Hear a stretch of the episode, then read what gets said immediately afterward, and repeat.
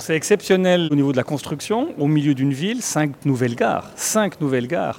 Mais c'est également exceptionnel au niveau du niveau de collaboration qu'on a mis en place avec les collectivités publiques transfrontalières en Suisse, avec le canton de Vaud, le canton de Genève, euh, la ville de Genève, mais aussi avec nos partenaires français de la SNCF, de Aura. Donc tout ça c'est exceptionnel et pour ensuite mettre en service un RER transfrontalier qui est lui-même unique en Suisse.